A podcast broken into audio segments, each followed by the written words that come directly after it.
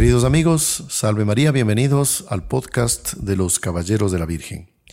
Estamos aquí con el Padre Ricardo Juque para tratar un tema que no solo es para un periodo de cuaresma, sino para toda la vida, ¿no? Que eh, habla del aspecto de la mortificación, de morir a sí mismo para eh, nacer a la gracia, nacer para Dios, ¿no? Vamos a rezar un Ave María pidiendo a Nuestra Señora para que ella nos haga entender y amar estas, estas recomendaciones que son de Dios, de la Santa Iglesia. ¿no? En el nombre del Padre, y del Hijo, y del Espíritu Santo. Amén. Dios te salve María, llena eres de gracia, el Señor es contigo. Bendita tú eres entre todas las mujeres, y bendito es el fruto de tu vientre Jesús. Santa María, Madre de Dios, ruega por nosotros pecadores, ahora y en la hora de nuestra muerte. Amén. Sagrado corazón de Jesús, en vos confío. Nuestra Señora de la Antigua, ruega por nosotros. San José, ruega por nosotros. Santos ángeles custodios, rogad por nosotros. En el nombre del Padre, y del Hijo, y del Espíritu Santo. Amén. Queridos amigos, este tema de la mortificación también tiene que ver con calumnias o tal vez malos entendidos que hay respecto de mismos católicos ante las mortificaciones que han hecho los santos a lo largo de los siglos. Cosas que tal vez nosotros, para nosotros son incomprensibles, hasta parecerían, comillas, irracionales, ¿no? Pero no lo son porque cuando vemos la vida de los santos y las mortificaciones que hicieron, eh, hay una inspiración ahí del Espíritu Santo. el Espíritu Santo es el que obra en ellos eh, esta acción pero que con el pasar de los siglos las mortificaciones van cambiando. ¿no? Eh, no es lo mismo, pues, la mortificación que hacían los primeros cristianos, eh, los primeros siglos de la iglesia, a los que hicieron más o menos recientemente a partir del siglo XX. Y casi que podríamos decir que Santa Teresita del Niño Jesús inaugura esta forma como de mortificación que como que es suave en relación a las antiguas, claro. pero que no deja de ser de invariable, o sea, Dios quiere que haya un... Eh, Santa Teresita, ella apunta más a una mortificación del espíritu, ¿no? Eh, de, renunciar a, las cosas, a los caprichos, a la voluntad propia, eh, estar al servicio de los otros, en fin, que, mm, claro, antiguamente San Pedro de Alcántara y tantos otros éramos una mortificación que deja con la boca abierta. En el cuerpo, por así decirlo, ¿no? Entonces, flagelaciones, en fin, penitencias, cosas que nuestra naturaleza actualmente menos rígida o menos fuerte, digamos, no, no conseguiría eh, aceptar, ni practicar. claro. Así es. Si la, nuestra naturaleza ya es tan débil que hablemos de un, de un don Juan de Austria que tenía 23 años, y comandó una flota entera ¿no? para defender a la Iglesia Católica contra los musulmanes. ¿no? Sí. Entonces, que a esa edad, dirigir una flota, una A ver, quisiera que alguno de los jóvenes que están viéndonos de 24 años sería capaz de liderar eh, una flota ¿no? de 200 barcos, si no recuerdo mal. O San Fernando, ¿no? Rey. Eh, a los 14 años ya era rey, ya comandaba las tropas. Y... ¿no? Bayard también, ¿no? un gran guerrero francés. Sí que muere heroicamente batallando contra no sé cuántos enemigos a los 16 años. Y bueno, así tenemos en la historia pues jóvenes brillantes, pero esa, esa materia humana ya decayó. Hoy en día pues usted a veces ve a algún joven o un varón grandote, fuerte y todo, y está con artritis, está con eh, no sé cuánto del pulmón y bueno, ya, nace de fábrica ya maleado, digamos. Y después que el, sentido de la mortificación es unirnos a nuestro Señor Jesucristo y por tanto tiene que estar fundamentada por, la, por el amor a Dios, por la caridad. Entonces no, no es tanto de, de ser eh, superhombres eh, o supermujeres, digamos, sino amar. Y, es, y esa mortificación nos ayuda a amar, a liberarnos, como usted decía, del hombre viejo, ¿no? Exactamente. Y aquí podemos ya empezar un poquito con el Antiguo Testamento. Vamos a hablar de hechos eh, acontecidos que están en la escritura y otros hechos que no están en la escritura. Voy a referirme aquí porque no se sabe mucho de este aspecto de Adán y Eva. Lo cuenta Ana Catalina de Emmerich. Ella dice, pues en estas revelaciones privadas, que pues somos libres de creer o no creer. Mm, o sea, nadie peca si cree o si no cree. Mm, somos libres. La iglesia nos da esa libertad. Con tal de que no contradiga el dogma, eh, la fe católica, pues se puede creer. Bueno, ¿qué es lo que dice Ana Catalina? Dice que, claro, el, castigo de nuestros primeros padres eh, no fue el primero, pero entre, los primeros, es que cuando ya salen del paraíso, ellos no se hablaban, ¿no? Y bueno, primero que se echaban la culpa el uno al otro, ¿no? Entonces ya ustedes pueden darse cuenta un poco en el matrimonio cómo la cosa ya viene desde Adán y Eva, ¿no? Eh, tú fuiste, no, fuiste tú, no, bueno, empieza toda la historia. Pero a las tantas ellos se dan cuenta que la culpa fue de los dos. O sea, asumir, les costó asumir la culpa. Pero ellos, eh, Ana Catalina cuenta que ellos, después de que Dios les teje un vestido, eso es impresionante, ¿no?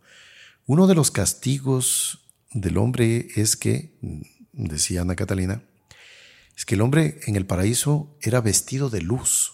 O sea, tal vez es difícil nosotros imaginar dos personas vestidas de luz, o sea, siendo luminosos, ¿no? Y cuando pecaron, pues, eh, dice la escritura, y ahí se dieron cuenta de que estaban descubiertos, pero ¿a qué se refiere? A que la luz se apagó. Claro.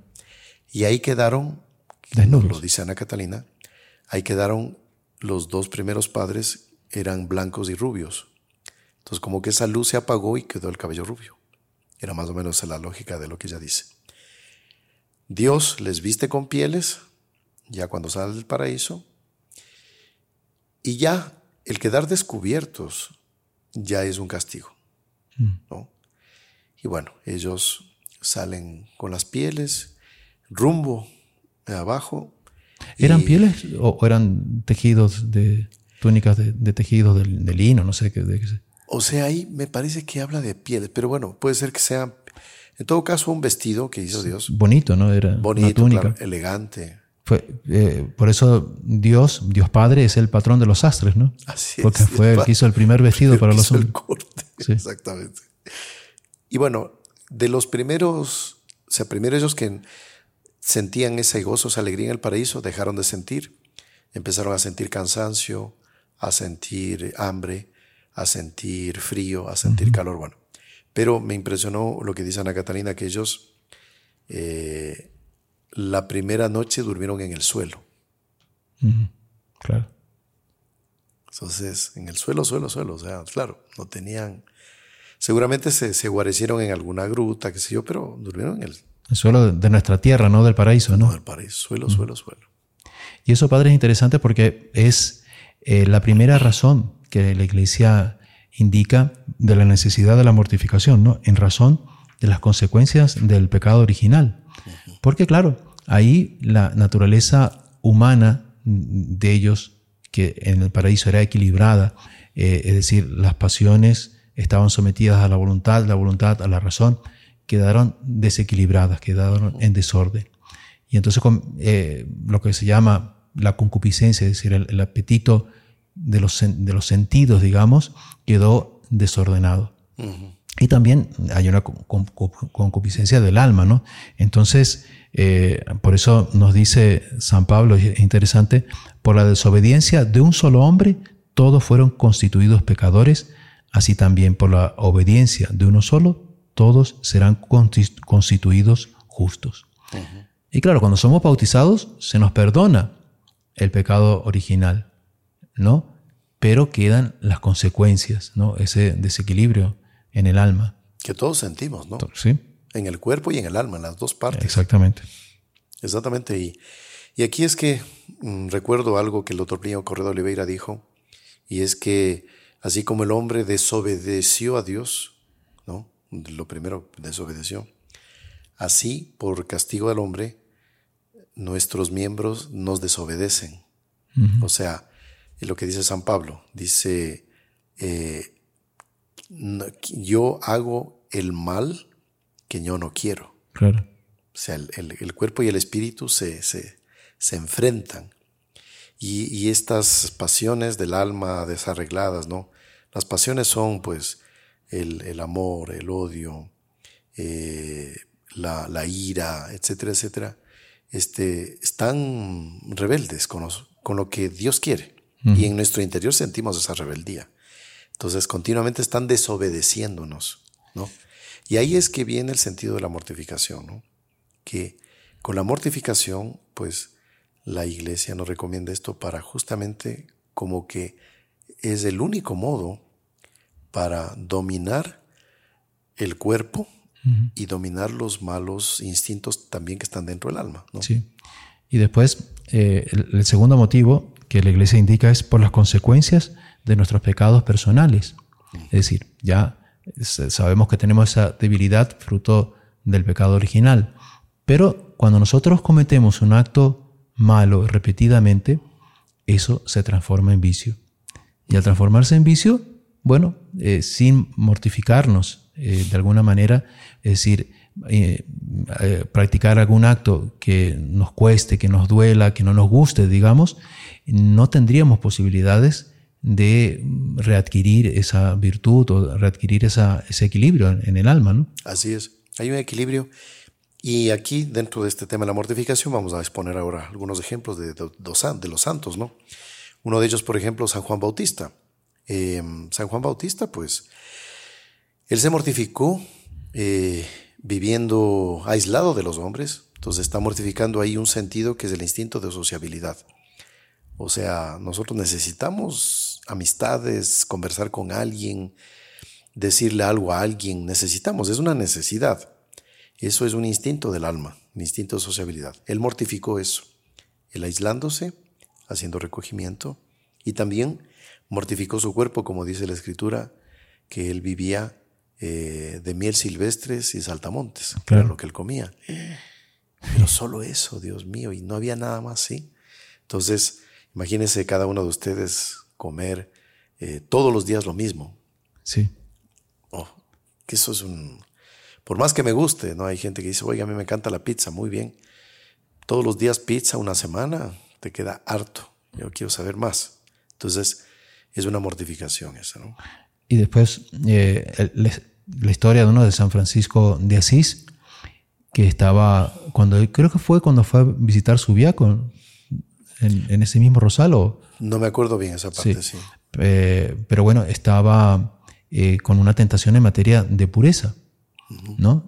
Ahí se quitó la túnica y se lanzó sobre unos rosales que habían, claro, se, se ramilló todo con las espinas, etcétera, pero con eso la tentación pasó. Así es.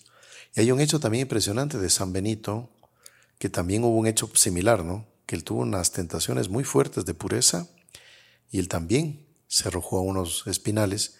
Y él también tiene este hecho impresionante, ¿no? De un monje, no sé si usted se acuerda, monje que estaba muy tentado, muy así lleno de inclinaciones del mal y le pidió ayuda a San Benito y San Benito lo flageló, ¿no?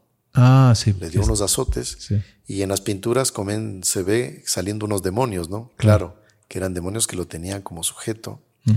Y la solución fue esa, darle unos golpes, unas, azotarlo. Pero claro, a nuestras mentes hoy en día esto nos, nos choca, ¿no? Porque cómo, y vamos a ver un poco eso, esto del asunto de la mortificación, cómo tiene un sentido humano, pero cuando lo desviamos, pues ya van a ver, no, no lo vamos a comentar ahora. Bueno, y de otros santos también, las privaciones que han tenido, de, por ejemplo, eh, había un santo que no prometió durante toda su vida nunca más sentarse. Qué impresionante. O sea, él hizo una promesa. Humanamente es imposible una persona quedar parada todo el tiempo, todo el día. No sé cómo hacía, pero bueno, él, ¿para qué hacían eso? Y ahí vamos al sentido de la mortificación. La intención que se tiene. Porque si vamos a comparar, por ejemplo, con los faquires, que hay allá por Oriente, la India y otros países. El fakir, pues, usted dice, oiga, ¿cómo es posible dormir en una cama de clavos? ¿No? Estar con los clavos en la espalda todo el día, o más bien dicho, toda la noche. A ver, pero, pero ¿para qué? O sea, ¿qué diferencia hay entre el fakir y el santo acá en la iglesia? Es la intención. Claro. Acá se hace por unirse a la pasión de nuestro Señor Jesucristo. Ese era el sentido. O sea, si Él sufrió tanto en la cruz, si Él murió por mí dando esa sangre, yo también quiero morir con Él. Y ahí tiene ese sentido de mortificarse uno mismo, mortificar la carne. Y a veces nos parece hasta exagerado, pero Dios inspiró en estos santos, el Espíritu Santo los inspiró a hacer esas penitencias. ¿Y cómo es el resultado de eso? Estos santos pues brillaban por la caridad, por la bondad, por la misericordia, por eh, la paciencia, por la dulzura. O sea que al final este tipo de mortificaciones, que a nosotros ya les digo nos choca hoy en día, servía para hacer mucho, mucho bien a los demás. ¿no? Claro. Sí. En, San Francisco de Sales tiene un libro muy bonito que se llama Introducción a la vida devota.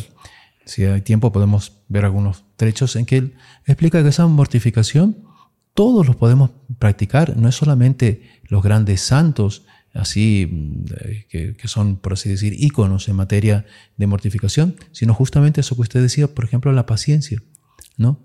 teniendo paciencia con las cruces, con las dificultades, con la enfermedad, con las humillaciones, en fin, con las situaciones difíciles que pasamos día a día, nos vamos mortificando, que es también una forma de ahorrar purgatorio, eh, además, además de ir purificándonos. ¿no? Eh, entonces, es, es eh, por ejemplo, hay mortificaciones que las envía a Dios sin buscarlas. Por ejemplo, San Ignacio de Loyola era soldado, no era capitán, estaba en el cerco de Pamplona y a las tantas los franceses dispararon una bala de cañón y le reventó una pierna, ¿no? Y entonces, claro, eh, lo llevaron en camilla a casa de sus padres ahí en Ascoitia, ¿no? en, la casa señorial, una especie de castillo, ¿no? casa fortificada. Y claro, ahí le soldaron la pierna, ¿no? con los métodos que existían en la época, pero quedó... Y sin anestesia. Ah, no, sin anestesia, nada. Ni formol, yo creo que existía. Y entonces, eh, pero con la mala suerte de que le quedó, no le quedó bien. Y él, claro, una pierna creo que quedó más larga que la otra. Eh, sí. Y él, por, eh, claro, era hombre de corte. Decía, bueno, ¿y cómo voy a poder danzar en la corte con una, piedra, una pierna más corta que la otra? Y entonces ahí, con mucha otro, otra época, otra madera, ¿no? Dijo, bueno, entonces que me quiebren de nuevo la pierna y me la suelden bien. bueno, pero en todo este tiempo pasaron meses y él leía libros de romances, ¿no? Caballería, Amadís de Gaula, en fin, todos estos que eran ya de la, época, de la época de la decadencia de la Edad Media y se acabaron. Y entonces digo, bueno, ¿y no tienen más libros? Y ahí le trajeron, mire, tenemos vidas de santos. Ah, bueno, tráigame eso. Ahí comenzó a leer las vidas de santos y se fue dando cuenta que leyendo los romances, al principio les parecía entretenido, pero después les dejaban un vacío. leyendo la vida de los santos, al principio le parecían así como que difíciles, pero después le dejaban paz de alma. paz de alma, ¿no? Y entonces dijo, si ellos pudieron, ¿por qué yo no? Es decir, ser santo, ¿no? Y en ese momento, un demonio que lo estaba tentando, ¿no? Y que no quería esa conversión. Estaba en ese conflicto, ¿no? Interno. Eh, eh, salió eh, ¿no? de, la habitación donde estaba, del cuarto donde estaba, y se produjo una rajadura en, en, los ladrillos del castillo, ¿no? de varios metros. Qué cosa increíble. Y bueno, por esa mortificación no buscada, pero permitida por Dios, él se convirtió, ¿no? Sí, sí. Así, por ejemplo, tenemos el caso de la Madre Mariana de Jesús Torres, que pues es la la concepcionista española del siglo XVII, que, a la cual se le apareció la Virgen del Buen Suceso aquí en Quito. Pues la vida de ella, Dios mío, pero qué, qué mortificación, o sea, realmente es, es, admirable, o sea. Pero ella, ahí está, vamos a ir a la intención. ¿Cuál era la intención de ella mortificarse? Salvar a sus hermanas religiosas, reparar los pecados del mundo y así lograr bendiciones, en este caso, hablemos, esto es lo que hacen los conventos de clausura en las ciudades.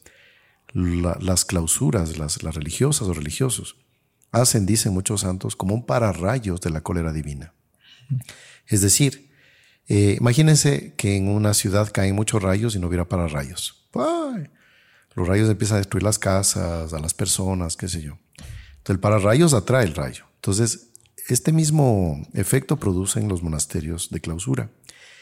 Y las, los castigos, por ejemplo, que podrían sobrevenir sobre la ciudad de Quito y otros lugares, gracias a esa alma, Dios hace como que los rayos que por causa de nuestros pecados deberían venir, caen sobre estas almas anónimas, muchos no conocemos, y tienen un gran papel. Por eso es que se han sido siempre muy apreciadas las almas contemplativas, monasterios de contemplativos en todo el mundo, cuando había fe. Ahora pues lamentablemente no hay. Pero bueno, la Madre Mariana, ella, entre otras penitencias que tenía, o sea, eran varias y eran bien tremendas, hicimos un podcast hace un, tiempo atrás, que para los que deseen ver la vida de ella con más detalle, se, titula Sor Mariana de Jesús Torres, ¿no? Vida admirable de Sor Mariana de Jesús Torres.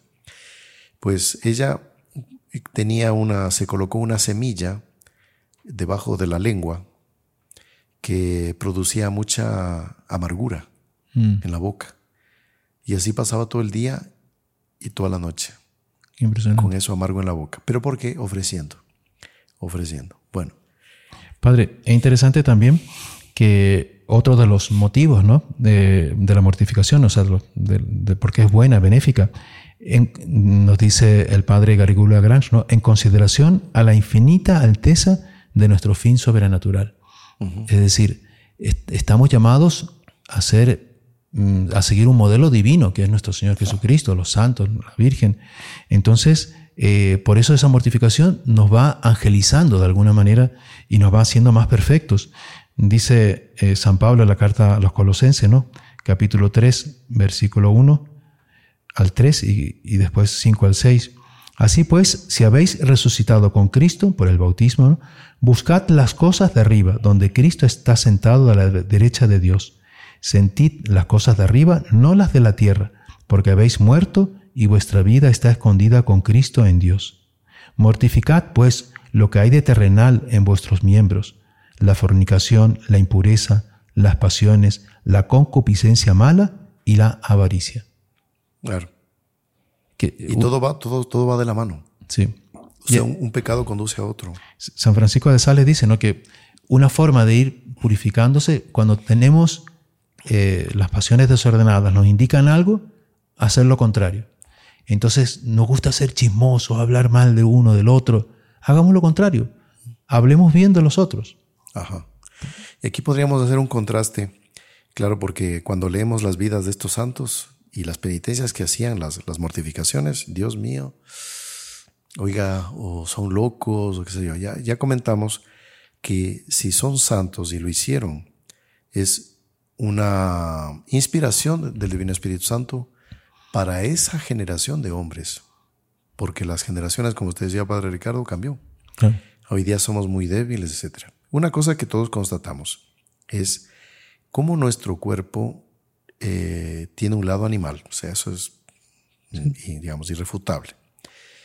Y somos tendientes, hablemos de las partes corporales, ¿no? A la gula, somos tendientes a la pereza y cuántos otros pecados, al, alcoholismo, por ejemplo, ¿no? Bueno, entonces son cosas físicas que, que uno siente en su interior el deseo de pero que si no hay una, una regulación de esa inclinación, se puede dar hasta inclusive no solo un vicio, sino se puede la persona hasta enfermar con eso. Hablemos esto del, del alcohol, por decirle algo. ¿Te recuerda, Padre Ricardo Juque, que el Monsieur John Clark comentaba que él había conocido una persona que era tan alcohólica, tan alcohólica, que, bueno, ya la familia tuvo que prácticamente apresarlo, tenerlo prisionero en casa, y no podía ni oler la colonia porque se tomaba los frascos de colonia, pero por el alcohol que había ahí. Mm. Entonces ese es un estado en que la persona ya se vuelve un animal. ¿no? y queda esclavizado.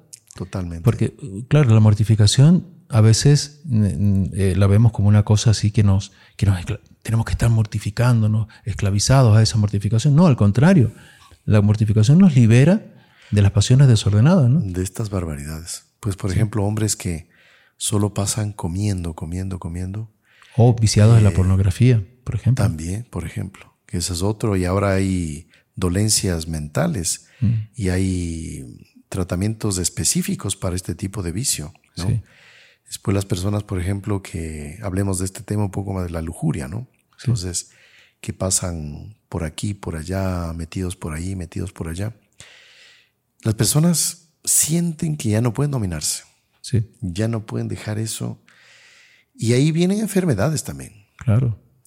Nadie puede decir, mire, eh, es casto, es casta y se enfermó. Al contrario, No, la castidad, la pureza, da salud. sí. Y hablemos de la castidad del soltero y la castidad del, del que es casado. Entonces eso da salud.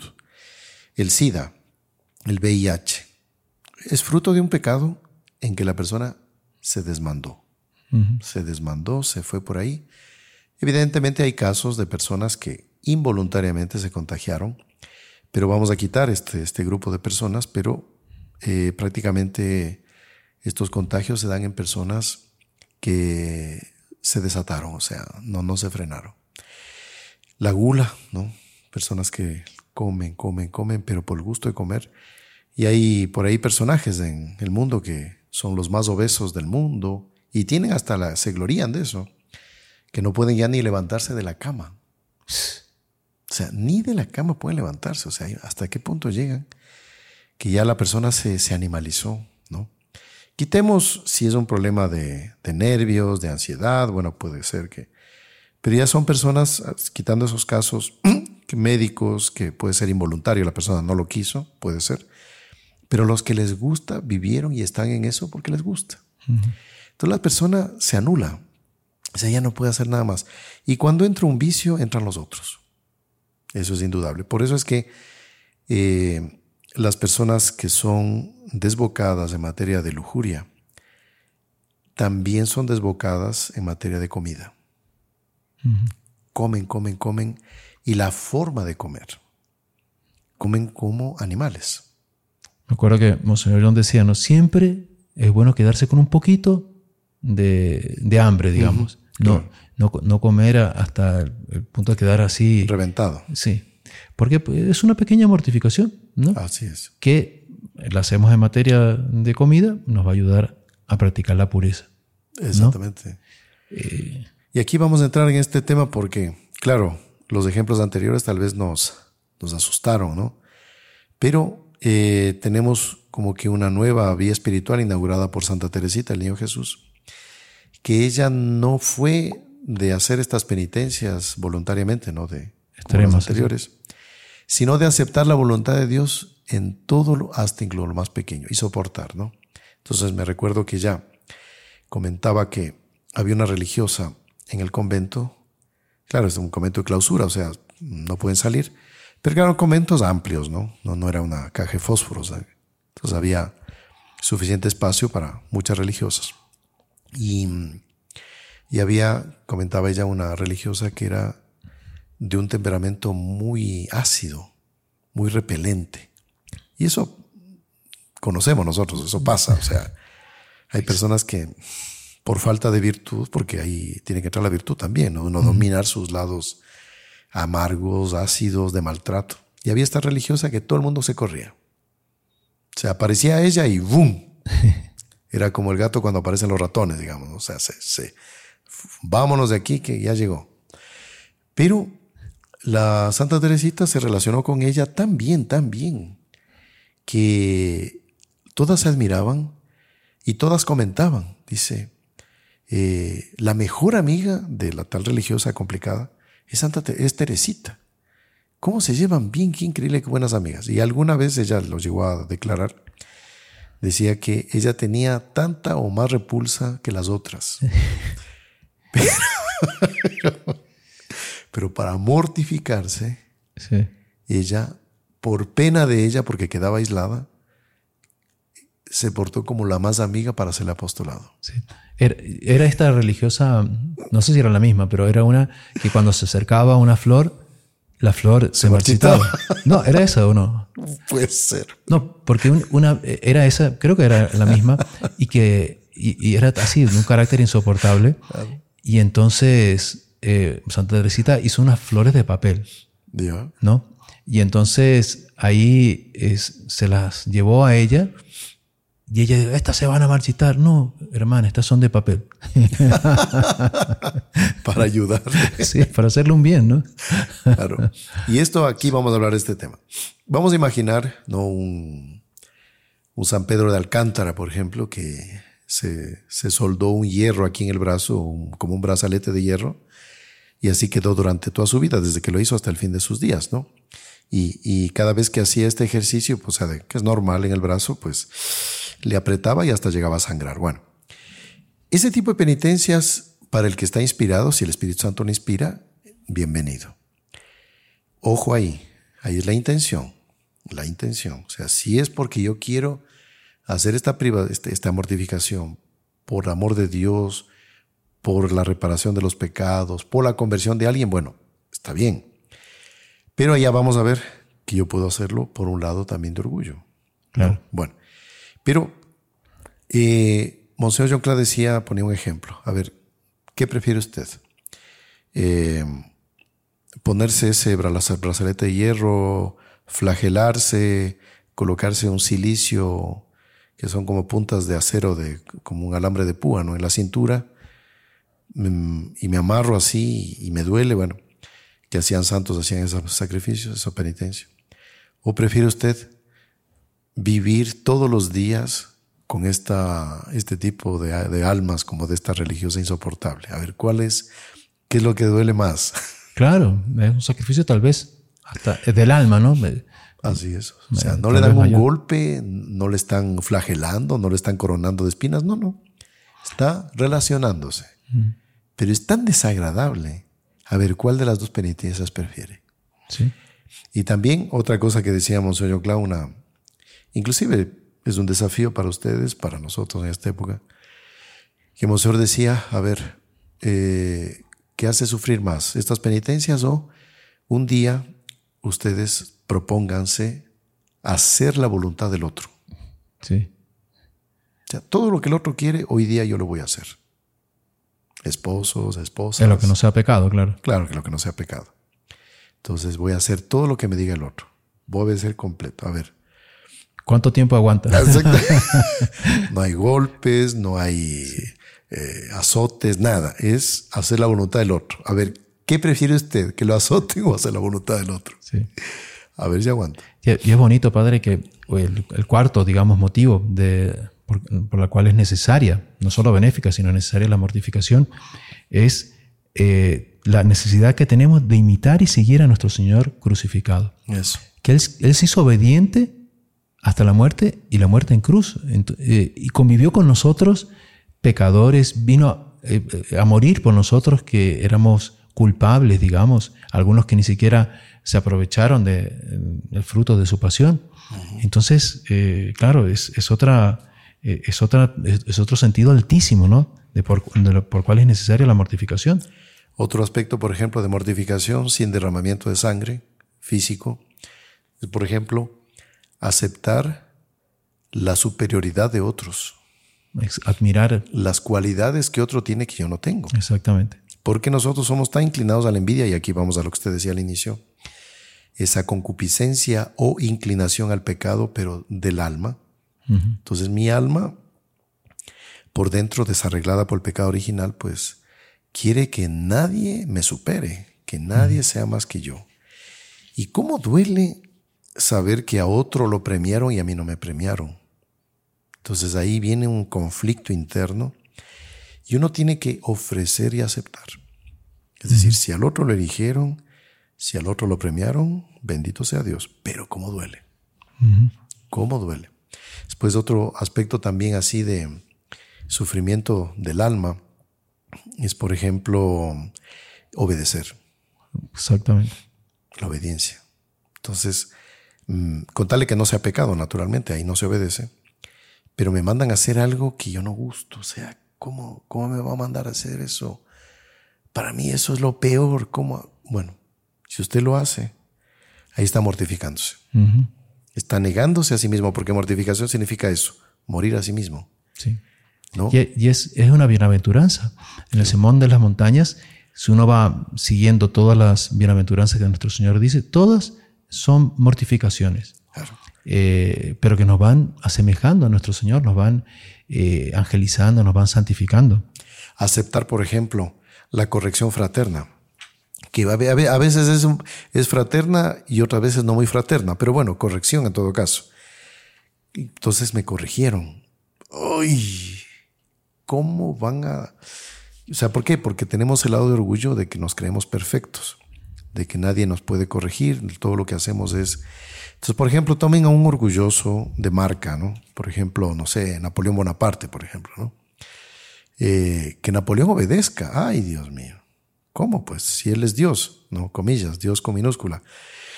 Él se creía un Dios, un tipo omnipotente, todopoderoso, y que alguien le corrija, que le señale la falta. ¿Cómo duele? Sí. Y aceptar y callar. Y después, Padre, a veces son mortificaciones pequeñas, que no son grandes cosas, ¿no? Eh, pero que si la persona es fiel en eso pequeño, después va a ir, eh, ir siendo fiel a las cosas grandes. Y San Francisco de Sales, él decía que, claro, no debemos aspirar a grandes penitencias, grandes mortificaciones, si no estamos preparados para eso. O sea, si, si, la gracia de Dios, si la, voluntad de Dios no es esa en relación a nosotros, ¿no? Y, y, sobre todo, eso que comentábamos al inicio de la paciencia, es decir, tenemos defectos, no los vamos a vencer de un día para otro. Entonces, no pensemos que haciendo una super penitencia se va a acabar ese defecto, no, hay que ir paso a paso, poco a poco, paso a paso, ir teniendo paciencia con nosotros mismos, ¿no? Hay un consejo de San Ignacio de Loyola muy interesante. Él decía, miren, eh, todos tenemos montón de cosas para corregir. ¿Por dónde empiezo? Entonces, la tendencia normal es nosotros querer corregir todo, ya, de una vez. Entonces, San Ignacio dice, no, eh, cada año eh, empeñarse en un defecto, en un pecado, en un vicio. Entonces, bueno, este año yo voy a poner empeño en este, este, este, este, este. ¿Y qué pasa? Que cuando se corrige ese, automáticamente los otros van bajando en intensidad de, pecado. Y, por ejemplo, vamos a hablar, hay personas por cuestiones culturales, por una mala educación, qué sé yo, que no saludan, por ejemplo. o sea, él, para él no es, no es mala educación ni, ni hace daño a nadie. Él llega y no saluda. Porque él es así. Pero está mal. O sea, la educación manda, pues lo mínimo, saludar, ¿no? Saludar, buenos días, buenas tardes, hasta luego. Nada más. Pero ese buenos días, ese buenas tardes, él, para él es imposible decir eso. Porque en el fondo el orgullo, como yo soy Dios, todos tienen que saludarme a mí, no yo a ellos. Cuando uno llega a un ambiente nuevo, el que llega es el que saluda, pues. Claro. O sea, eso es normal, eso es de la educación básica un niño tiene que saludar a sus padres y a sus abuelos, a los mayores. No es que los abuelos y los pedir la cosa por favor. Tienen que exactamente pedir por favor. Pero ¿a cuántos les duele eso? O sea, está ahí una, un recipiente con, con, unas, con unas galletas, unos jamones. Y él quiere comer. Pero el que está al lado le cae mal. ¿Cómo le voy a decir a este, por favor, pásame eso? Entonces, no Claro, yo agarro y entonces mortifíquese y rebájese, sea humano y diga, por favor, me puede alcanzar esa bandeja. Ese tipo de mortificaciones, si uno las hace con la intención, es nuevamente la intención, de reparar, de dar gloria a Dios, tiene un sentido tan grande de mortificación como el de San Pedro de Alcántara. No sé si recuerda el caso de los pastorcitos de Fátima, ¿no? Que ellos, eh, claro, los padres, ellos eran pastores, iban al campo y los padres les preparaban un sándwich, ¿no? Un bocadillo, ¿no? Para, para llevar a, eh, para comer al mediodía, un almuerzo. Y entonces eh, pasaban por el camino y encontraban un niño pobre que no tenía que comer y entonces le daban, el, uno de los panes se lo daban a ellos y bueno, y entre ellos se, se mortificaban un poquito. Y como la Virgen de Fátima les decía, ¿no? Hagan penitencia por los pecadores, por la conversión de los pecadores. Entonces agarraron unas cuerdas de cáñamo así, un poco ásperas, ¿no? Y se los colocaron por dentro, ¿no? De, la ropa. Y eso les... Eran niños, ¿no? Jacinta tenía siete años, eh, Francisco nueve y, Lucía diez. Y, y, entonces eso, claro, les picaba, ¿no? Durante el día. Y por la noche también. Eh, y no podían dormir. Y, no, sí. Y entonces la Virgen, en, una, en la aparición siguiente, le dijo, mire, estoy muy contenta con esa penitencia, con esa mortificación, pero por la noche quítense la cuerda. Qué bonita nuestra señora, ¿no? Como madre, ¿no? Como madre, no, no para que duerma, ¿no? Sí. Qué bonito. No, es súper impresionante, es interesante. Y aquí vamos a hacer, eh, Padre Juque, una, una apología de la mortificación, o sea, vamos a defender esto que es dado por la Sagrada Escritura, por el Espíritu Santo, por Dios, que la Iglesia también ha recomendado, y cuántos santos no han hecho esto. Que hay gente mismo entre católicos que critican ese tipo de mortificaciones. Por ejemplo, esos ayunos, ¿no? De esas, por ejemplo, esas madres carmelitas y otros conventos que tienen como regla, pues, hacer un ayuno una vez a la semana, dos veces a la semana, no comer esto, no comer aquello, por ejemplo. En cuaresma no comer carne. No comer carne. Por ejemplo, los benedictinos, como hay varias ramas y varias ramas, hay un monasterio de benedictinos en Europa que mm, ellos para toda la vida no comen carne. Y lo máximo que pueden son huevos. Y bueno, y a partir de ahí es que los huevos benedictinos son famosos porque pues los monjes empezaron a ingeniárselas para alimentar a las gallinas. Variar los mismos huevos, darles otro. Ah, ¿no? recetas. Das así recetas y todo. Y salieron estos huevos benedictinos que hasta en los mejores restaurantes del mundo los sirven, ¿no? Pero fruto de esa mortificación. Y es voluntario, o sea, nadie lo obliga. O sea, yo acepto y yo lo hago. Hay otros monasterios, por ejemplo, los eh, trapenses, que tienen muy limitadas las horas del sueño.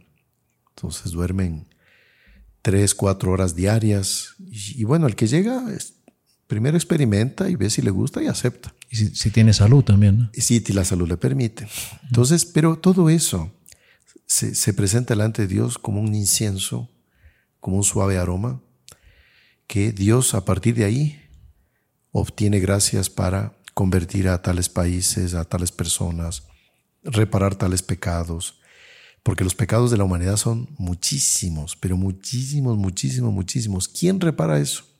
Estas personas. Entonces, aquí vamos a hacer lo siguiente, vamos, hablemos de las, los ayunos que hacen, por ejemplo, en las religiosas de clausura.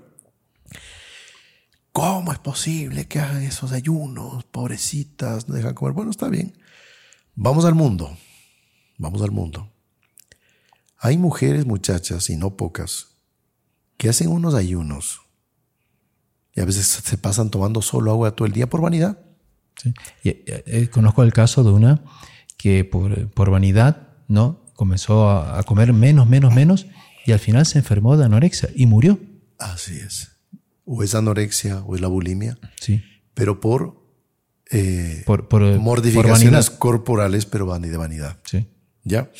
Tenemos este, vamos a hablar de varios casos, este asunto que en español se llama la suspensión corporal que en inglés es body no sé cuánto. Suspension. Suspension, body suspension, ya.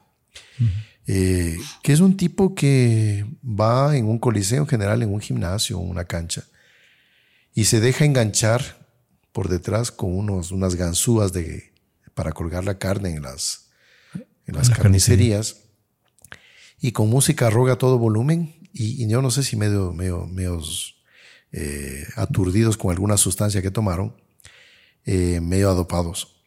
Los, los, los cogen por detrás y los elevan. Y el tipo, claro, grita del dolor, porque lógico, imagínense por la espalda, me enganchan con dos ganzúas, como que fuera un ternero, una, una carne de res colgada, y lo elevan y lo bajan, y es la gran... Entonces, ¿por qué la persona hace eso? Por orgullo. Sí. Porque Ahí ya, entra algo de satanismo también. Es una cosa diabólica. Sí. Entonces, bueno, y eso no se critica. critican a las, las mortificaciones de los santos y acá nada que ver. Otra cosa también que es tremenda es el asunto, por ejemplo, de una mortificación que es por vanidad y que duele mucho, son los piercings. Entonces, hay gente, por ejemplo, que tiene piercing en la lengua. Entonces, con un asunto todo el día metido en la lengua, en otros lugares del cuerpo, la persona sufre. Hay ahora tatuajes de los ojos. Entonces, rockeros y, otros tipos de, rap, y, hay unos artistas por ahí también, que se pintan la parte blanca del ojo, se tatúan y eso no sale para nada. Claro, ahí ya no es, es lo contrario, es un remedio, ¿no? De esa mortificación que nos asemeja a nuestro Señor Jesucristo es para asemejarse al demonio. Así es. Y este tatuarse los ojos, voy a lo siguiente, que en no pocos casos la persona ya lo sabe cuando se va a hacer eso. Quedan con unos malestares en los ojos. imagínense una tinta que se inyecta en el ojo. O sea, ¿qué, cosa? El organismo no está hecho para recibir eso. O sea, y de, repente corren el riesgo de quedar ciegos. Qué bárbaro. No les importa. ¿Me entiende? Entonces después se quejan de Santa Lucía Mártir que se arrancó los ojos para entregarle al, a un, un, tipo que se aficionó de ella. Dijo, bueno, ¿quieres tantos mis ojos que aquí te los doy? Y usted dice, qué horror, como es Santa Lucía, mire, hizo eso. Bueno, entonces acá, estos de acá hacen lo mismo. interesante que después de que ella hizo, hizo eso, Dios le restauró la vista, ¿no? Exactamente bonito, ¿no? Dios le volvió a hacer crecer milagrosamente los ojos, ¿no? Que, Y así, entonces, por ejemplo, tenemos también y esto, ¿cuántos no hemos visto? De gente que se tuesta en el sol para broncearse. Pues eso duele. Es una molestia y no, no pequeña. Después tiene ardores en la piel, la persona queda, bueno, pero eso es por vanidad. Entonces esas mortificaciones, el mundo lo hace y con más radicalidad inclusive. Claro. pero el fin es distinto perfil distinto. Entonces, como esta anorexia, por ejemplo, que la persona murió. y después que las mortificaciones que Dios inspira no tienen ese carácter destructivo de la naturaleza humana, sino de purificación. De purificación. No, eh, no eh, eh, me acuerdo del caso de unos cartujos que el Papa de la época, no recuerdo qué Papa era, creo que era León XIII o Benedicto XV, algo así, eh, quería mitigar la regla. Y entonces eh, mandaron una comitiva de, cinco cartujos, todos entre 90 y 100 años, y, diciendo, Santo Padre, yo creo que somos la prueba de que no, necesitamos mitigar la regla, porque estamos con esta edad y estamos bien, todos caminando, perfectos. O sea, claro, con los achaques de, los años, pero no eran unas personas inútiles. Exactamente. ¿Por qué? Porque era una mortificación que era, en fin, de acuerdo a, por amor a Dios, de acuerdo a las cosas como Dios quiere, que no es que destruyamos nuestra naturaleza, sino simplemente que la purifiquemos. Exactamente. Ahí tenemos también el caso de, de Daniel, ¿no? Ah, Daniel que muy interesante. Él, en el Antiguo Testamento, pues, eh, estaba preso con otros jóvenes judíos y les pasaron comida que era prohibida por los judíos, se contaminaban, que cometían pecado. Sí. Y mm, pidieron legumbres. Exactamente, y le convencieron al, cocinero ahí que les dé solo legumbres, pero él estaba asustado, el, el, cocinero, porque decía, bueno, yo debo darles de comer bien a ustedes porque el rey quiere, pero si les doy solo legumbres van a, a, a mostrar ustedes una apariencia y me va a tener, voy a tener problemas con el rey que me pidió que les alimente bien. Y ahí es que Daniel les dice, a ver, hagamos una prueba una semana. Danos solo legumbres y verás el resultado. Y eran los que tenían más aspecto de salud que los otros que comían de todo. Entonces, hay una gracia ahí por la intención. La intención, mi intención es dar gloria a Dios, no ofenderlo. No. Tenemos Santa Rosa de Lima, por ejemplo, que también ella ayunaba de una forma impresionante aquí en Quito su prima, ¿no? Porque Santa Rosa de Lima tenía una prima aquí en Quito que es santa también, que se llama Santa Mariana de Jesús Paredes y Flores. Y no se confundan con la Madre Mariana de Jesús Torres, porque los nombres son muy parecidos. Eh, las, dos son Marianas de Jesús, pero la una es de es Torres y Berriochoa, a la cual se pareció la Virgen del Buen Suceso, y la otra es Paredes y Flores. Y las dos eran contemporáneas y eran amigas. la una vivía en clausura y la otra era, no, no era religiosa, vivía en su casa, era laica. Y Santa Mariana de Jesús Paredes y Flores, que le llaman la Azucena de Quito, ella, si no recuerdo mal, fueron cinco años, cuatro años últimos de su vida, porque murió muy joven, dejó de alimentarse y solo se alimentaba con la Sagrada Eucaristía. Es un milagro. Humanamente un médico dice, bueno, es imposible eso, pero había una gracia que le sustentaba. Y ella ofreció por qué, hablemos en concreto para reparar los pecados de esta ciudad. Y ella se ofrece como víctima expiatoria por la ciudad de Quito para que no sea destruida por los volcanes. Para los que no conocen nuestra ciudad, pues aquí estamos rodeados de más o menos cuatro o cinco volcanes, ¿no? Y tenemos uno aquí bien cerquita, el Pichincha. Y aquí estamos. Ya han pasado cinco siglos y bueno, entonces ya se ofreció. Pero bueno, este alimentarse con solo la Eucaristía, pues es un milagro. No hay más que decir. Bueno, entonces vamos aquí también a, colocar otro punto también de, mortificaciones eh, modernas, eh, postmodernas, que son más radicales que la de los santos que nos chocan así con sus mortificaciones, que son este asunto de las, los cinturones gástricos, ¿no? Que la persona eh, puede ser que haya un sentido médico, lógico, recomendable para hacer ello. Fuera de esos casos, cuando es por vanidad, pues la persona reduce su estómago a la más mínima expresión. Sí, y para toda la vida, ¿no? Un poco por vanidad. Mm. Entonces, y hay personas, conocí un caso hace un tiempo atrás, de, porque es arriesgado también hacerse esa operación. Conocí un caso de una persona que por economizar un poquito de dinero para hacerse esa operación, eh, fue con el novio a una clínica X y, no salió del quirófano. Murió. Murió ahí. Mm. Entonces, también tiene su riesgo. Después también los eh, atletas, los deportistas, y no por eso digamos que está mal, está bien. O sea, el deportista tiene que privarse, mortificarse. Tiene que perder el sueño, tiene que a veces perder un poco de hambre, digamos, hambre tiene, dejar de comer menos, eh, tener que hacer unos ejercicios para lograr eh, despuntar en su disciplina. Mm. No digo que esté mal, está bien, él quiere hacer un, deporte, ya, pero, también es mortificación. Claro, si lo hacemos por, el, por un fin natural, digamos, ¿por qué no hacerlo por un fin sobrenatural? Así es. No sé, padre, si, tenemos todavía tiempo. sí, sí, podemos comentar un poquito más. Porque es interesante que San Francisco de Sales dice que la primera mortificación, eh, la primera purificación, por tanto, es la de los pecados mortales. ¿No? La primera mm, purificación que tenemos que hacer, que es la que hacemos ¿no? cuando no, con el sacramento de la penitencia, ¿no? cuando, nos, cuando nos preparamos eh, y nos confesamos y, pedimos perdón. Pero ese, esa purificación mm, del pecado mortal, claro, lo hacemos en, en el confesionario, pero debe ir acompañada de un deseo de abandonar el pecado, es decir, de un deseo de evitar las ocasiones próximas. Eh, es una purificación, por tanto, que tiene que ser acompañada de propósitos, de, en fin, de, un arrepentimiento verdadero, sincero, ¿no? Y después es la segunda purificación que él indica es del afecto al pecado.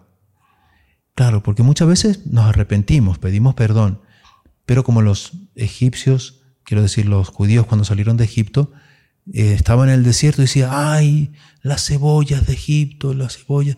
Y entonces quedamos, eh, abandonamos el pecado, ponemos los medios para no volver a pecar, pero decimos, ay, cómo era agradable ese pecadito que, o ese pecado que, que, cometía, no sé qué, no sé cuánto. No, también tenemos que purificarnos de ese, de ese afecto al pecado. Y, justamente estas mortificaciones son, las que nos ordenan. Cuando una persona, por ejemplo, se priva, vamos a suponer, de 10, 15 minutos de sueño, o sea, la persona duerme bien, normal, pero dice, bueno, yo voy a mortificar 15 minutos, 15 minutos, fíjese, para levantarme a rezar el rosario, por decir algo. ¿Cómo esa, pequeño, esa pequeña mortificación eh, produce en el alma un bienestar y ayuda a sujetar otras pasiones y otros pecados que pueden, que están por ahí. Entonces ahí me sorprende, bueno, eh, tal otro pecado ya como que no le estoy cometiendo tanto, porque se privó, hablemos del lado de la, hizo algo en el la punto de la pereza, que no es pereza propiamente, porque perezoso sería el que ya pues se excede en todos los... Pero la mortificación de los sentidos es bien importante. por ejemplo, leemos a veces en vidas de santos, que antiguamente para mortificarse, aquí hablamos del cambio de generaciones, eh, no se bañaban, ya, por decir algo. Entonces es una... Hoy la penitencia es bañarse. Claro, exactamente. peinarse. La penitencia es eh, bañarse, peinarse, oler planchar la ropa. Oler bien, es penitencia. Porque ya está acostumbrado a oler lo que, no, lo que no se debería. O sea, no digo que sea en todos los casos, pero sí conozco casos de personas que viven habituadas al mal olor. ¿sí? Sí. Entonces, para la penitencia es bañarse y perfumarse. Sí. ¿Sí? Peinarse, no andar con la ropa descosida, rota. arrugada, entonces tiene que planchar la ropa. Eso es una penitencia, una, una, mortificación. Sí. Claro. La mortificación de, como usted dice, de eh, peinarse. Es, antimunda, es antimundano, porque hoy el mundanismo, ¿no? La moda es andar, sucio, pantalón roto. Pantalón roto eh, ¿no? Claro, exactamente.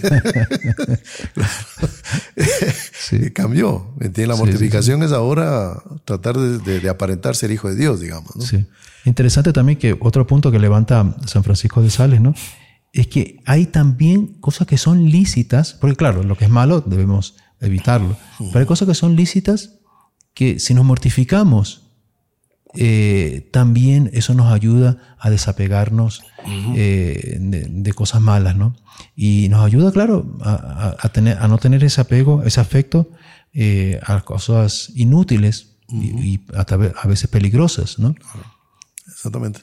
Y bueno, Padre Ricardo, bueno, creo que por este día, pues, es interesante por lo menos a nuestros amigos darles una idea de lo que es la mortificación que no solo en la cuaresma, sino en todos los periodos del año es bueno hacerlo, ¿no? Solo que en la cuaresma la iglesia nos pide ponerle más énfasis, ¿no? Ponerle más atención a estos aspectos para prepararnos bien para la Semana Santa, ¿no? Reparar nuestros pecados, pedir perdón a Dios de todos ellos, ¿no? Y unirnos a la cruz. Unirnos a la cruz, exactamente. Muy bien.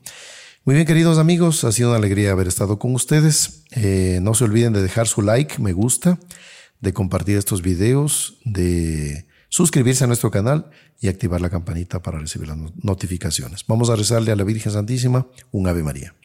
En el nombre del Padre, y del Hijo, y del Espíritu Santo. Amén. Dios te salve María, llena eres de gracia, el Señor es contigo. Bendita tú eres entre todas las mujeres y bendito es el fruto de tu vientre Jesús. Santa María, Madre de Dios, ruega por nosotros pecadores, ahora y en la hora de nuestra muerte. Amén. Sagrado corazón de Jesús, en vos confío. Nuestra Señora de Fátima, ruega por nosotros. San José, ruega por nosotros. Santos ángeles custodios, rogad por nosotros. Vamos a despedirnos con la bendición. El Señor esté con ustedes. Y con tu espíritu. La bendición de Dios Todopoderoso, Padre, Hijo y Espíritu Santo, descienda sobre ustedes y permanezca para siempre. Amén. Ha sido una alegría muy grande haber estado con ustedes, queridos amigos. Salve María. Salve María.